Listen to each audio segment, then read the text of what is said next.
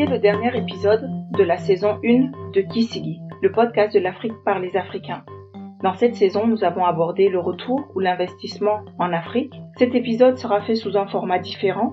Je donnerai les titres précédents à l'invité et sur ces titres-là, il devra dire ce, ce, que cela lui évoque sur son parcours de retour ou finalement de son choix de non-retour. C'est un épisode spécial pour moi à plusieurs égards. D'abord parce que j'arrive au bout d'un process, ce qui prouve qu'il suffit parfois d'un seul pas. Mon invité aujourd'hui, c'est Dario. Dario qui est mon mari. Il me tient la main depuis plus de 16 ans. Dario est directeur de la sécurité informatique de la zone Pacifique et Asie d'un groupe hôtelier. Il a travaillé depuis plus de 15 ans dans le secteur de la sécurité informatique dans différents groupes. C'est quelqu'un de qui va à son rythme, mais qui perd jamais de vue ses, objectifs. Dario est aussi à la tête euh, d'une entreprise qu'il a créée pour faciliter euh, les échanges entre la diaspora et les personnes que la diaspora aide. Pour lui, il est important qu'on soit engagé dans l'aide qu'on peut offrir à autrui et pour pouvoir être le plus engagé possible, il faut qu'on puisse participer aux décisions qui sont prises notamment quand il s'agit d'utiliser l'argent envoyé par la diaspora. On y va? Ok. Ok. Tu veux voir? Je suis super contente, ouais. Je suis super contente de faire ce format-là parce que tu es souvent le premier euh, à bénéficier de ma créativité. Sans forme. C'est le bêta, le bêta testeur. Donc, je te, je, je te donne les titres et tu me dis à quoi ça te fait penser, soit dans ton parcours, soit au retour en général. Ok, c'est parti. Je commence par le teasing. Pourquoi le retour? Essayer de se rendre utile et se dire qu'on peut essayer de rendre ce qu'on a eu ou en tout cas en faire bénéficier euh, d'autres personnes.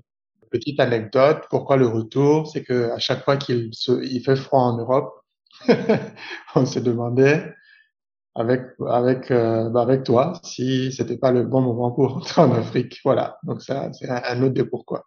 L'épisode 1, il y a toujours quelqu'un qui t'ouvre la porte. Ça me fait penser à tous ces gens-là qui qui nous ont aidés sans souvent, enfin dans la dans dans les meilleurs des cas, c'est des gens qui se sont souvent proposés.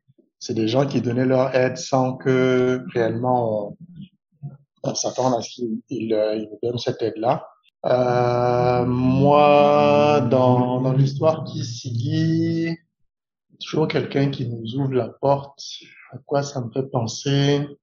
Ça me fait penser à tes premiers, à tes premières interviews.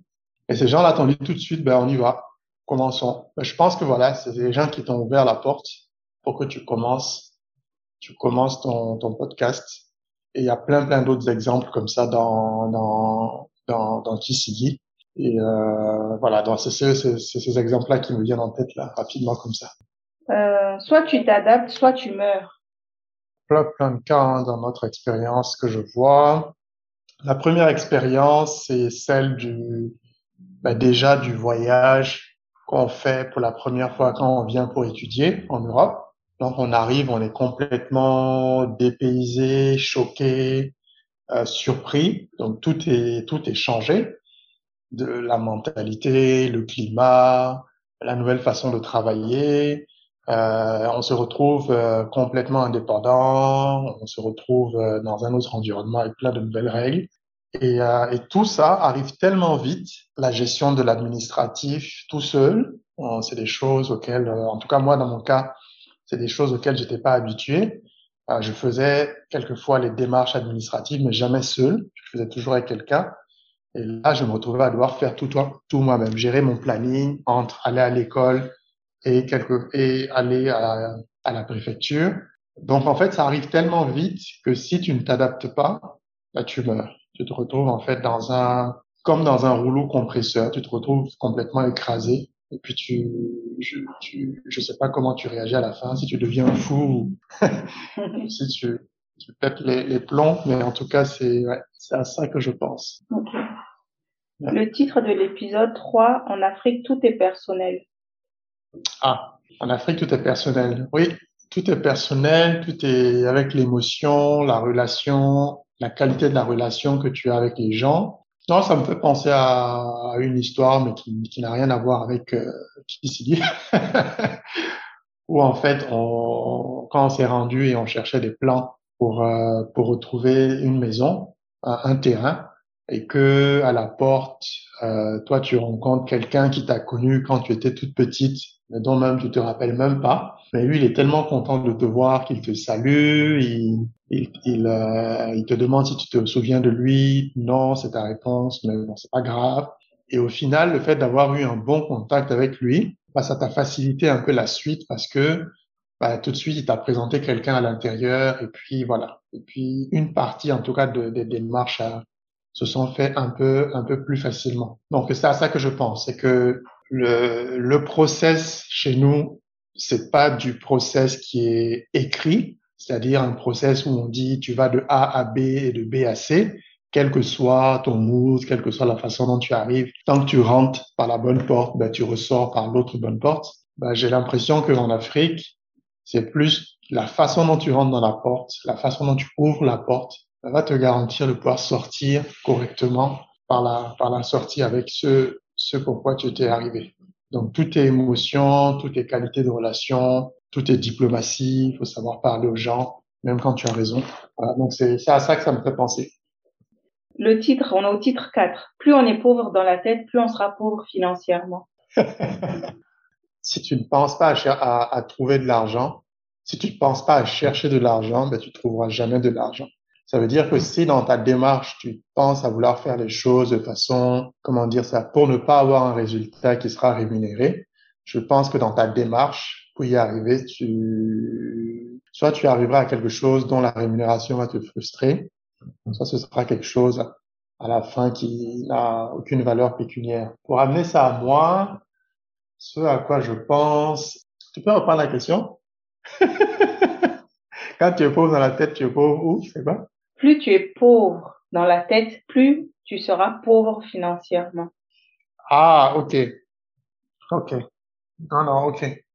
Je pense que moi, je voyais l'information, euh, je voyais la façon même de penser les projets. Donc, si tu penses ton projet en te disant que tu le fais pas pour gagner de l'argent, à la fin, ton projet risque d'être un projet où tout a été prévu sauf comment faire pour gagner de l'argent. Euh, le titre 5. Tu aurais pu, tu aurais dû et silence radio. Mhm. ça, ça me fait penser beaucoup aux, discussions, aux discussions apéro. Quelquefois, tu, tu exposes un peu ton projet ou tu exposes une idée que tu as eue avec ce que tu as, tu as fait à l'époque et puis au final, euh, pourquoi ça n'a pas marché. Et tu as toujours quelqu'un qui va te dire, voilà ce que tu aurais pu, voilà ce que tu aurais dû faire. Si tu m'avais contacté, je, j'aurais pu te mettre en contact avec un tel, un tel. Et donc, au final, ça semble être une bonne idée, un bon contact. Tu, la suite, c'est tu prends, tu, tu, prends contact avec la personne pour qu'elle t'aide avec son filon, avec son idée. Et, euh, et, dès que tu prends contact, ben là, il n'y a plus de réponse. C'est comme s'il fallait, fallait juste que tu demandes pour que le fil soit coupé. Il n'y a pas de réponse, il n'y a pas de suite. Et euh, oui, c'est à ça que ça me fait penser. Mais en fait, dès que tu commences à suivre ces promesses, il bah, y, a, y a rien au bout. quoi. C'était juste des paroles en l'air. Quand tu es dos au mur et que tu n'as plus rien à perdre, trois points de suspension. Euh, quand tu es dos au mur et que tu n'as plus rien à perdre, bah je pense ça, ça me fait penser à mon à mon départ de de la France vers l'Australie. C'est que tu arrives ici, tu es à 10 heures de plus de GMT, donc GMT de Ouagadougou, euh, 8 heures de plus de Paris, donc ça veut dire que ta famille, tes parents, tes amis, tout le monde est forcément loin de toi en termes de décalage horaire. Tu es à l'autre bout du monde, tu es face à des gens qui parlent une nouvelle langue, une nouvelle entreprise, un nouveau contexte, ta famille aussi doit s'adapter. Tu te retrouves dans une situation où le retour n'est plus possible. Donc, tu peux plus faire, tu peux plus faire de rollback. Tu peux pas dire à ta famille, bon, là, on a fait 24 heures de vol, on est ici, on reprend nos affaires, on refait 24 heures de vol retour. Donc là, tout ce qui te reste à faire, c'est avancer. Et tu te dis que tu n'as rien à perdre parce que ce changement, pour toi, c'est comme si c'est un nouveau départ. Tu n'as que des choses que tu, tu pourras gagner. Donc euh, voilà, c'est comme ça que je vois ça. Ok. Tu as plus de valeur à l'étranger qu'au pays. Le titre 7. Tu as plus de valeur à l'étranger qu'au pays. Euh, plus de valeur à l'étranger qu'au pays, ça, ça me fait penser un peu à mon domaine, euh, dans la sécurité informatique. Euh, au moment où je, je, je pensais à, à, rentrer, en tout cas la première fois ou la deuxième fois, je sais où j'ai pensé à rentrer, euh, j'ai commencé à sonder un peu le, le terrain et je me suis rendu compte que les seuls qui pensaient vraiment à faire de la sécurité informatique dans leur entreprise, c'était des grandes sociétés, euh, c'était des banques, donc banques, assurances et d'autres grandes multinationales. Mais tout le savoir n'était pas en Afrique. C'est-à-dire qu'en Afrique, il y avait que des exécutants. Et ceux qui pensaient les plans, qui donc qui pensaient les architectures, qui changeaient les architectures, ils étaient en Europe. Et donc je me suis dit que avec mon niveau, et vu ce que, vu comment je suis, c'est-à-dire j'aime beaucoup apprendre, j'aime beaucoup faire évoluer ce que je sais, j'allais me retrouver dans un, dans un environnement où on allait me faire faire ce que je sais faire que je n'allais plus évoluer parce que ceux qui pensent ou ceux en tout cas qui donnent la direction sont pas en Afrique, ils sont en Europe. Et donc voilà, j'allais me sentir un peu frustré. Après, plus utile pour l'Afrique en étant ici que là-bas, comment je traduis ça? C'était pas ça la phrase, mais j'avance quand même dessus, c'est de me dire que en, faisant évoluer mes connaissances jusqu'à un certain niveau où elles seront pointues, ça va me permettre plus tard de pouvoir transmettre ça à d'autres, à une jeune génération qui sera en Afrique. Que ce soit à travers des formations, que ce soit à travers des gens que je vais suivre, que je vais coacher, je sais pas. Je sais pas encore quelle forme ça prendra, mais voilà, c'est quelque chose qui pourra être euh, intéressant pour ces gens-là. Titre 8. La famille peut être la clé. Ben, la famille peut être la clé. Moi, ce à quoi ça me fait penser, ben, c'est à Kisly, euh, le générique, euh, l'ambiance de start-up qu'il y a à la maison où tout le monde est impliqué. Le générique, c'est ma fille qui l'a fait. Euh, les, premiers avis, les trucs, c'est souvent directement à nous que tu, tu exposes ça. Et puis après, tu, tu fais tourner ça un peu dans, dans ta tête pour savoir si ça te va ou pas. Voilà, donc je pense que c'est c'est à ça que ça me fait penser, c'est que c'est les premières personnes qui sont qui sont disponibles, qui sont à côté, qui peuvent tout de suite à chose, soit essayer quelque chose pour toi, soit te donner un premier avis. Titre 9. Je veux absolument rentrer, mais pas à tout prix. Euh, ça me fait penser à ça me fait penser à moi ma tentative de retour. Dans un premier temps, comme je l'ai expliqué, retourner, ok, mais m'assurer que je puisse toujours évoluer dans dans l'apprentissage et dans ce dans dans l'évolution en fait de ma de mes connaissances.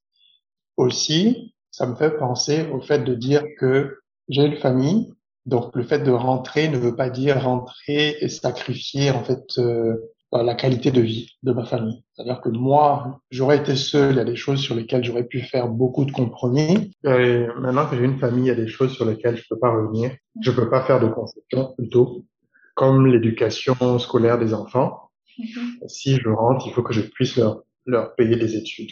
Des choses qui font que maintenant, je ne peux pas faire des concessions sur tout. Donc, je peux pas rentrer à n'importe quel prix. L'épisode 10. C'est pas toujours dans le bruit qu'on obtient des changements. Bah, côté perso, quelquefois dans la relation qu'il y a en famille, c'est que tout ne peut pas passer en force. Il y a des fois, il faut faire des concessions ou il faut ne pas à chaud essayer de régler le problème, attendre un tout petit peu et puis après discuter un peu plus calmement du problème. Ça permet quelquefois à chacun de prendre un peu de recul et puis de revenir euh, avec la tête un peu plus froide. Euh, ouais, je crois que c'est tout. Hein. Mm-hmm. Je n'ai pas oublié mes rêves, je suis revenu dans le game. Mmh. c'est dur. Hein. ça va Euh, non, ce à quoi ça me fait penser éventuellement, c'est que je pense que depuis très longtemps, j'ai toujours voulu travailler dans un dans un pays anglophone, euh, que ce soit pour moi ou que ce soit pour les enfants, pour qu'ils puissent apprendre euh, l'anglais. Euh, je sais plus si j'ai essayé. Je sais que j'ai cherché.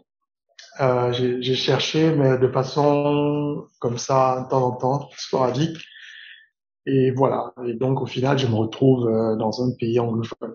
Donc, euh, c'est à ça que ça me fait penser pour moi. Oui, c'est ça. Quand j'entends les gens à l'extérieur se plaindre, ça m'agace. Titre 12.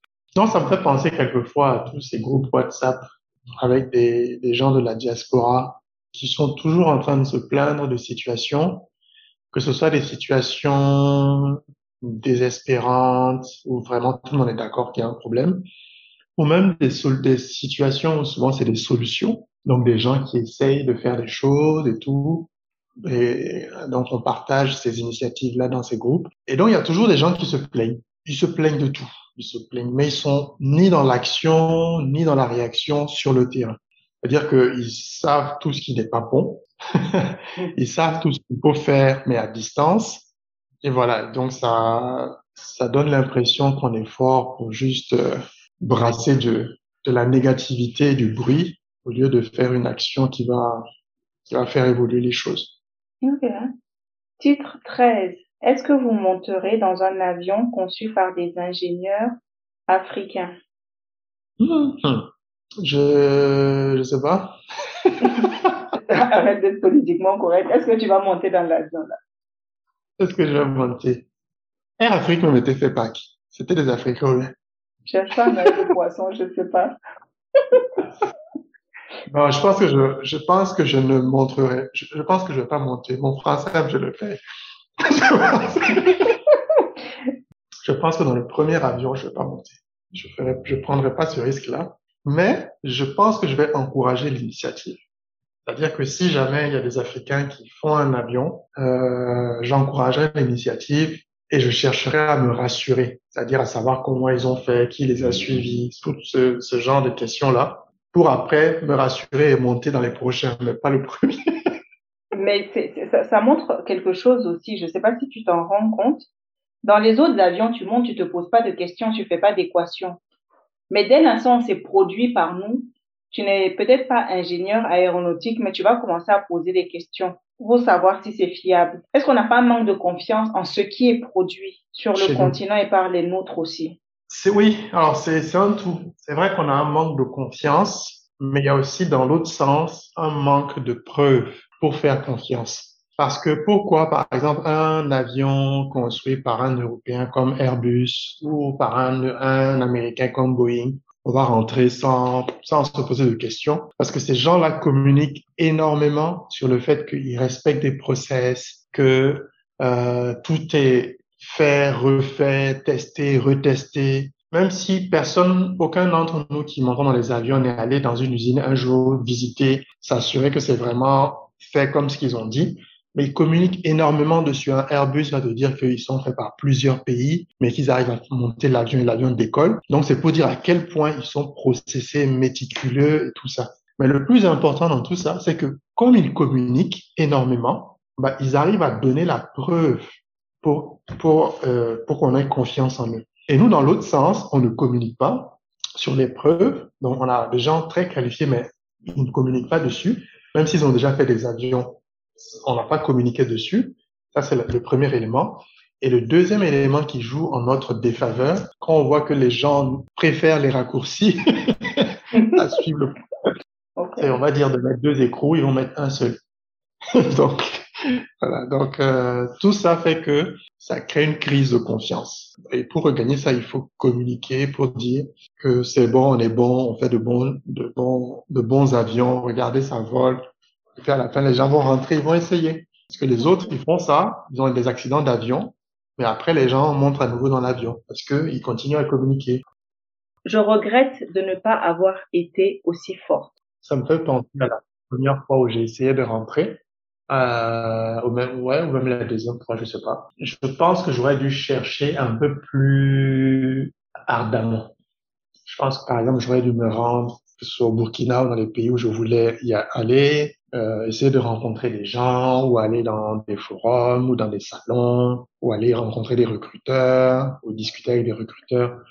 Je pense que j'ai j'ai fait un peu une recherche d'emploi un peu comme en Europe où tu regardes sur les sites et ce qui est disponible, tu postules, ça passe, tu postes ça, tu postules, ça passe pas, ben, tu passes juste à, au suivant. Ici, on a, en Europe, on avait énormément le choix en termes de, en termes d'opportunités, en tout cas dans mon domaine. Et donc, ça faisait que j'ai pas eu l'habitude de chercher difficilement. Et donc, je pense que c'est cette mauvaise habitude là aussi que j'ai dû mettre dans ma recherche quand je voulais entrer. Et voilà. donc, je me dis que j'aurais dû être un peu plus fort.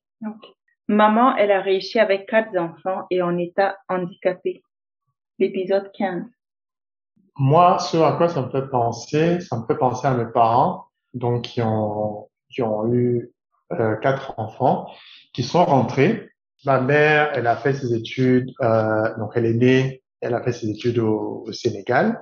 Euh, mon père a fait ses études au Sénégal et ensuite en Europe. Et ils sont rentrés. Quand ils sont rentrés, alors ce que mon père me racontait, c'est qu'à leur époque, quand ils rentraient, ils avaient du travail qui, qui les attendait.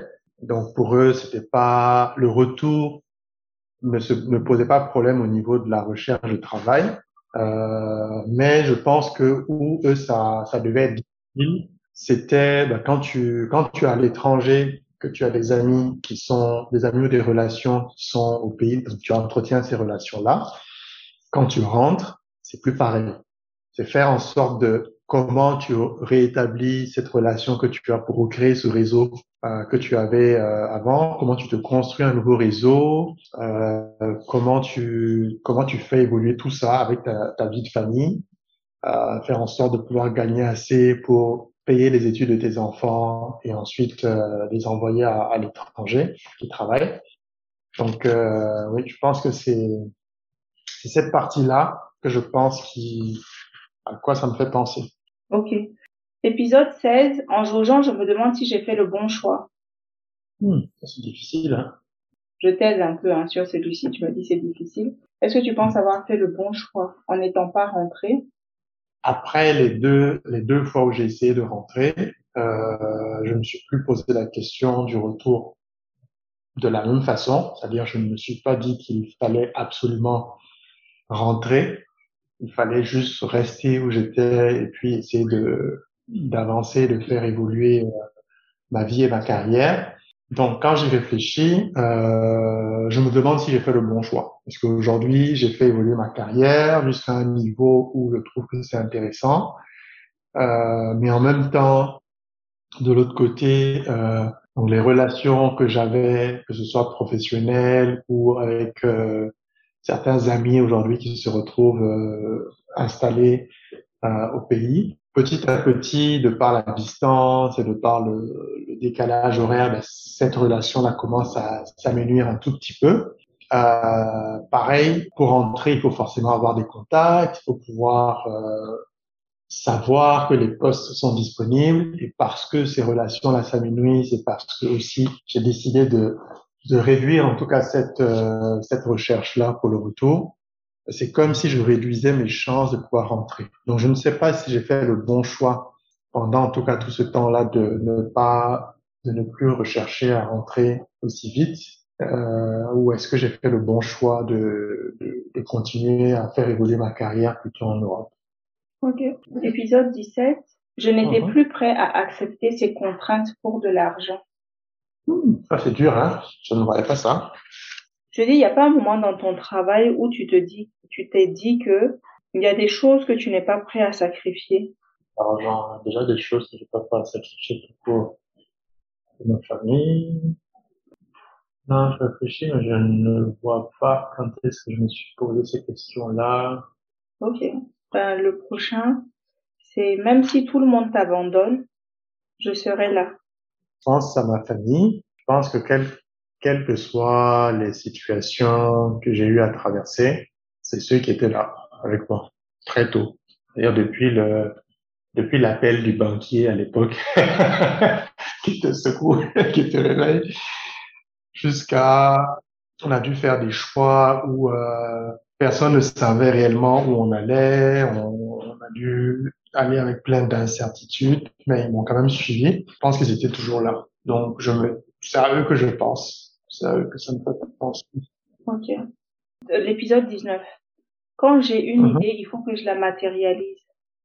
Quand j'ai une idée, il faut que je la matérialise. Alors ça, ça me fait penser à mon projet euh, que j'ai mûri pendant pendant au moins plus de cinq ans et que je me suis dit à un moment, il faut que ça sorte parce qu'il va falloir faire quelque chose de ça. Il va falloir essayer. puis euh, essayer de, de, savoir si réellement cette idée-là est faisable, si elle est réalisable, et qu'est-ce que ça fait quand c'est réellement sorti. L'épisode 20. Ici, quand vous avez une information, il ne faut pas la partager. Ça me fait penser au, au début de projet, où quelquefois tu, tu as ton idée, tu dans ta tête elle est parfaite, et, euh, et tu as envie d'en parler avec les autres pour euh, juste leur dire quelquefois que tu as une bonne idée, mais tu as tellement peur contre la vol que tu te dis qu'il ne faut surtout pas la sortir parce que dès que tu vas sortir l'idée, et quelqu'un va la prendre, essayer de la refaire à ta place ou bien la, la, la, la spoiler. On a tellement l'impression que dès qu'on a quelque chose de génial, pas une idée, il faut la garder surtout pour soi. Il faut pas la partager aux autres. sinon, on se la fait voler ou sinon, on n'avance pas. Alors que c'est complètement l'inverse. Il faut pouvoir la partager pour pouvoir la faire challenger et soit euh, avoir la confirmation que c'est une bonne idée ou complètement se dire que non, mais au final, ça répond à aucun besoin. Donc, c'est pas la peine d'avancer. Je pense que ça, tu vas aimer. Pourquoi votre mari vous laisse travailler? Mmh. pour avoir la paix. non, non, sérieusement? Pourquoi votre mari vous laisse travailler? Mais ben, Moi, c'est à quoi ça me fait penser, c'est que quand tu, quand tu vis avec des gens dont l'esprit tourne toujours, c'est toujours mieux de garder cet esprit occupé. sinon, sinon, ça te crée des problèmes. J'ai l'impression que là, ça devient un peu personnel, le débat, non? Mais non, c'est ça, c'était une petite private joke. J'avais pas pour gagner plus d'argent dans le couple. Moi, c'est la l'évidence que je vois comme ça. Est-ce que ça même ça, euh, on, on, doit se justifier sur ça? Non, on peut, on peut, on peut adhérer ou pas. C'est que comme on se, comme on se mêle de tout, forcément, ça fait que on vient te poser la question, mais comment ça se fait que ta femme ne travaille pas? Ou comment ça se fait que tu as, tu as, tu as laissé travailler ta femme? Tout ce que tu vas faire, ils vont trouver quelque chose à te dire et en plus des choses qui, qui les regardent même pas. L'épisode 22, ce n'est pas l'Occident avec un peu d'aloco. Ça, ça me fait penser à ceux qui veulent tout et, et son contraire.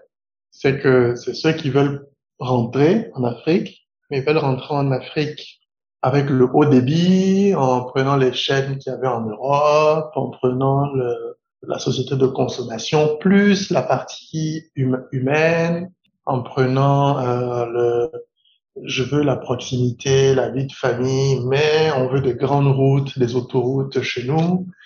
Euh, voilà, donc c'est c'est c'est plus euh, c'est à ça que ça me fait penser à ceux qui veulent rentrer mais qui veulent de l'Europe ou qui veulent un peu d'Europe dans l'Afrique. L'épisode 23. Si un jeune peut s'inspirer de moi pour ne pas prendre la mer. En tout cas, ça, c'est quelque chose de plus personnel. Non, j'aime bien quand je rentre, euh, rester, rester moi-même, ne pas chercher à briller, ne pas chercher à, en gros, briller pour montrer aux gens que on est bien et d'où on vient, c'est top. À impressionner les gens ou juste à, à vouloir montrer ou prétendre que d'où je viens, c'est le, c'est le paradis et que j'ai super réussi. Quelquefois même, je me laisse inviter, ma famille et moi, euh, par des amis. Pour moi, ça n'a aucun, y a, ça n'a aucun impact sur la qualité de la relation qu'on peut avoir. Je peux t'inviter, demain tu m'invites et voilà, on a une relation euh, d'égal à égal. Et ça, je pense que si tous ceux qui qui étudient à l'étranger ou qui travaillent à l'étranger, qui vivent à l'étranger, si tout le monde se comportait comme ça, je pense que ceux qui, ceux qui s'apprêtent à prendre la mer allaient toujours se dire, finalement, l'herbe n'est pas forcément plus verte ailleurs. Tout est, tout, partout c'est dur. Donc, si je dois chercher à m'en sortir, c'est ici, c'est peut-être là-bas, mais il y a des voies. Si je peux essayer, si ça ne marche pas, ça n'a pas marché, je vais essayer par, euh, euh, je vais essayer de réussir ici parce qu'au final, pourquoi je vais aller là-bas pour souffrir? Parce que ce que je vois me montre que c'est la vie est pareille, elle est dure partout. Donc je pense que ça, ça peut peut-être, euh, ça peut peut-être inspirer certains à ne pas prendre la mer, à ne pas se dire que c'est l'Eldorado une fois qu'ils auront traversé la Méditerranée. Et ça, c'est le Dario. Je, je fais un, un petit aparté, j'allais dire un aparté même, un petit aparté. ça, c'est le Dario de presque 40 ans qui dit ça. Mais quand tu rentrais, quand tu étais plus jeune, et que finalement, l'argent que tu avais, c'était soit l'argent de ton aussi, soit euh, des économies sur plusieurs mois que tu avais fait pour aller faroter. Est-ce que tu n'as pas l'impression que c'est une, c'était différent à cet âge-là aussi? Parce que oui les attentes que tu avais par rapport à toi-même étaient différentes. Oui, oui, oui, c'était, c'était différent. Maintenant que je, je, je, fais une petite rétrospective, je suis, ouais, je suis d'accord. C'était complètement différent euh, parce qu'on était dans un mood où tout le monde rentrait, tout le monde, euh, il y avait une petite forme de petite compétition qui avait. On se faisait plaisir, ça c'est sûr. Euh, on essayait de briller un tout petit peu. Voilà, oui, c'est vrai que peut-être que c'est plus le Dario d'aujourd'hui qui parle, euh, plus que le Dario de, de quand j'étais quand j'étais encore étudiant, que j'ai travaillé un tout petit peu, et puis après je rentrais. J'ai jamais été énormément dépensier, mais c'est vrai que mais c'est vrai que ça ça pouvait de temps en temps m'arriver de dépenser un peu l'épisode 24, qui est le dernier épisode, je préfère que tu sois compétitif partout dans le monde que dans un seul pays. ça, ça me fait penser juste un peu à moi, où j'ai toujours voulu travailler dans un pays anglophone pour avoir à la fois une expérience dans le monde francophone et dans le monde anglophone. Donc, je pense que c'est un peu cette philosophie-là que je suivais, me dire que autant être compétitif sur les deux tableaux, et comme ça, ça te permet de choisir celui où tu te sens plus à l'aise ou celui où tu peux évoluer plus facilement que de rester dans un seul modèle que tu connais et puis au final, ça t'enferme et tu te retrouves piégé si jamais ça te convient pas. D'accord. C'était la dernière question. Mais je vais rajouter un peu mon petit sel dessus. Je pense, moi, ce, ce truc-là me fait penser à tous les parents, à tous les parents qui espèrent en envoyant leurs enfants étudier ailleurs au prix d'énormes sacrifices, de pouvoir leur ouvrir finalement euh, le monde, leur permettre de ne pas être enfermés seulement dans un seul pays, parce qu'ils savent que euh, dans nos pays, le taux d'emploi ne fait pas rêver, le taux d'emploi fait que on sait qu'il y a une certaine forme de précarité. Donc, euh, on fait des sacrifices pour l'éducation, on fait des sacrifices en souvent se séparant euh, des enfants très tôt pour qu'ils aient la meilleure éducation. Il y a des enfants qui partent à 10 ans à l'internat, 10 ans, 11 ans. Et tout ça, je trouve que c'est des sacrifices que les parents font parce qu'ils espèrent le mieux pour leurs enfants. Ils payent des études hyper chères, souvent euh, qui sont cet argent est pris sur d'autres sur d'autres budgets. Donc, euh, je pense que c'est c'est quand même quelque chose à saluer, c'est quelque chose qu'il faut reconnaître à ces parents là que pour leur descendance, ils font d'énormes, d'énormes, d'énormes sacrifices. Euh, je vais te poser une dernière question et puis on a fini. Est-ce que toi, tu penses encore au retour? Je pense encore au retour, mais je le pense différemment maintenant. C'est que maintenant, je me mets plus la pression en me disant qu'il faut que je retourne. Je me mets plus la pression en me disant qu'il faut que je fasse quelque chose pour mon pays. Donc, ça fait que je regarde les choses différemment. Ça veut dire que même si je pour mes vieux jours, je, je ne je ferai, même si pour mes vieux jours, je ne fais pas de retraite au Burkina, pour moi, ça m'aura pas fait faillir à mon objectif tant que je fais quelque chose là-bas. Si, par exemple, ma retraite, je la fais en France ou en Australie, mais que j'ai quelque chose que j'ai fait pour le Burkina, et donc qui fait que régulièrement, je vais au Burkina pour, euh, voilà, euh, entretenir ce, ce que, ce que j'ai fait, pour moi, c'est parfait. J'aurais réussi mon, mon objectif. Mais qu'est-ce que tu veux euh, faire concrètement euh, Qu'est-ce qui pour toi serait quelque chose de j'ai atteint mon objectif, par exemple? Pour moi, ce serait ce serait aider, aider. Alors que ce soit les, les, les prochaines générations, en essayant de transmettre ce que j'ai, euh, ce que j'ai appris, ce qu'on m'a donné, mm-hmm. ou d'aider en fait les gens qui sont dans la même situation que nous, c'est-à-dire la diaspora, et qui veulent aider ceux qui sont euh, leurs proches qui sont au pays, et mais tout en étant impliqués dans, dans cette aide-là. Donc voilà, donc c'est ces deux-là, c'est aider les nouvelles générations de gens qui viennent en Europe s'instruire, donc les aider dans leur choix euh, que ce soit dans leur choix de, de carrière ou dans leur orientation professionnelle, leur dire ça, ça marche, ça j'ai essayé. Pour moi, il faut, il faudrait transmettre aux jeunes générations euh, ce qu'on a appris et ce qu'on a acquis, que ce soit au, que ce soit au niveau des codes, euh, donc les codes euh, qu'on doit ou qu'on a en société. Quand je parle de on, je parle de un noir africain en Europe ou en Australie par exemple. Avoir quelque part des conseils sur les prochains pas ou les, prochaines décisions à prendre, euh, un peu comme du coaching, un peu comme si ces jeunes-là étaient coachés ou mentorés au tout début de leur carrière professionnelle pour les aider à atteindre leurs objectifs ou leurs rêves dans, dans ce domaine-là. Euh, éventuellement, transmettre quelque chose pour moi serait euh, de d'apporter de, l'aide aussi aux gens comme nous, donc la diaspora qui continue à aider leurs proches en, en Afrique, euh, en leur permettant de pouvoir être associés dans, dans cette gestion-là, la gestion de l'aide qu'ils envoient. Super. Merci beaucoup pour ton aide. Ok, ok. Merci à toi de m'avoir invité et d'avoir fait essayer le nouveau format. Allez. Bon, allez, à plus. Bye. Nous arrivons à la fin de cet épisode et du coup à la fin de la saison. Cette première saison a été consacrée au retour ou à l'investissement sur le continent africain. J'ai mis un point d'honneur à parler des difficultés qu'on a sur le retour parce que c'est des sujets qu'on aborde euh, un peu moins. Mais euh, pour moi, il est très très important qu'on ait réussi ou pas notre retour, qu'on puisse exprimer finalement les difficultés pour pouvoir aider les autres qui entreprennent le chemin ou qui, sont sur le chemin à pouvoir se dire que ils sont pas seuls à avoir traversé ces difficultés-là. Si je suis arrivée à faire ce podcast-là, je pense vraiment, vraiment que c'est en grande partie grâce à la foi euh, que Dario a en moi, de voir en moi sa foi, tout simplement de voir en moi euh, toute la possibilité des choses que je pourrais accomplir. Je remercie chacun, chacune des personnes qui a écouté euh, ce podcast-là. Je remercie tous ceux qui ont pris le temps de me faire un retour parce que c'est comme ça que j'apprends, que je grandis et que je m'améliore. Je remercie beaucoup, beaucoup les invités, ceux qui sont venus partager leur parcours, ceux qui n'ont pas pu le faire pour une raison ou pour une autre.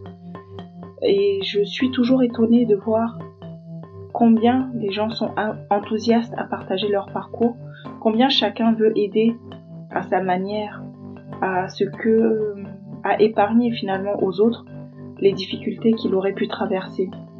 Je suis en train de préparer euh, la prochaine saison qui certainement va porter sur euh, la transmission, mais euh, j'ai encore des difficultés à trouver des, des, invités tant cela est intime parfois. Comment on transmet loin de chez nous? Comment on ne transmet pas Comment on y arrive Comment on n'y arrive pas Nos difficultés, nos succès. Et euh, donc voilà. Si parmi vous il y en a qui sont intéressés à partager leur, euh, expérience, je, suis totalement euh, accessible pour pouvoir le faire avec vous.